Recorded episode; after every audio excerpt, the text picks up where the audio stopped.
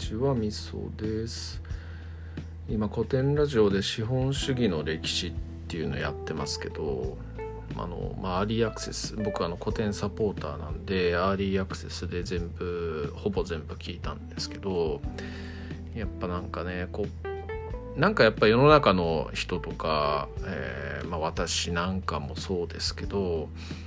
なんかやっぱ資本主義っていう現状のこの形になんかなんとなく違和感を感じてるなっていうのはやっぱ常日頃から感じている部分でなんかやっぱ成長するのが当たり前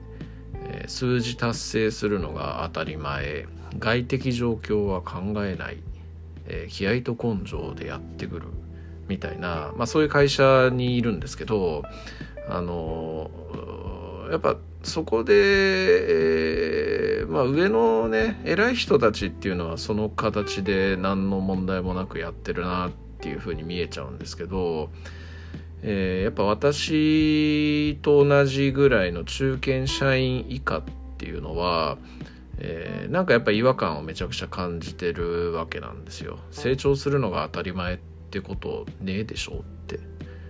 だって昔と時代が違うのに昔のまんまやってんだからみたいな感じで思っちゃったりとかあとやっぱりなんか幸福じゃないよねっていう感じがすごくするんですよね。えー、果たして今のこの形が幸福を我々に与えてくれてるのかというふうに思ったりしてでえっとまあそんな風に多分思う人が多いからうちの会社のその中堅以下の離職率っていうのは多分今めちゃくちゃ高いんですよね。でえっとなんかそそんな感じのことを常日頃から思ったりしていたんですけど今回の古典ラジオの資本主義の回を聞いて、えー、なんか今言ったねその成長が当たり前、えー、で人はそのシステムの中でシステム、うん、古典では古典ラジオでは OS って言ってたんですけどそのやり方の中で人々はあまり幸福を感じられていないみたいなところっていうのはそのラジオの中でも結構語られてる部分で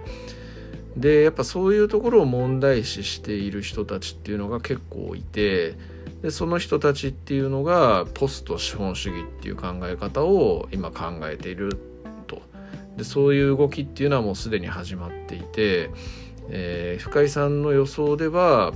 あの、まあ、ポスト資本主義っていう形が多分もうすでに訪れかけてるんじゃないかみたいな感じのことをおっしゃってたりしたんですけどなるほどなっていうふうに思いましたね。うん、なんかやっぱまあ、いつも古典ラジオ聞いてて思うんですけどもやっぱ自分たちがこう感じている微妙な違和感だとかそういうようなものっていうのを言語化して説明してくれるっていうのがその古典ラジオ並びに、まあ、深井龍之介さんとかの、えー、すごくね、えー、素晴らしいところというかそういうところが、えー、好きだしありがたいなって思うところだなっていうふうに思ったりしましたね。えー、なんかなまあ世の中こう変動していくのが当たり前だと思うんですよね。いつまでも同じ OS でやっていけるわけがないっていうふうにはなんとなくやっぱ歴史の流れを見ていると思うわけなんですよ。いろんなやっぱり根底的な部分っていうのが長い歴史の中で古今東西古今東西、うん、あの古今東西ですよね。古今東西どこでも変化をしてこう今までね、えー、来てるわけですからやっぱ制度疲労っていうものは必ず起こるわけだと思うんですよね。で、えっと、その制度疲労が起こってる中でえー、今も変わりつつある中に我々が今生きているというところを、うん、やっぱ認識して、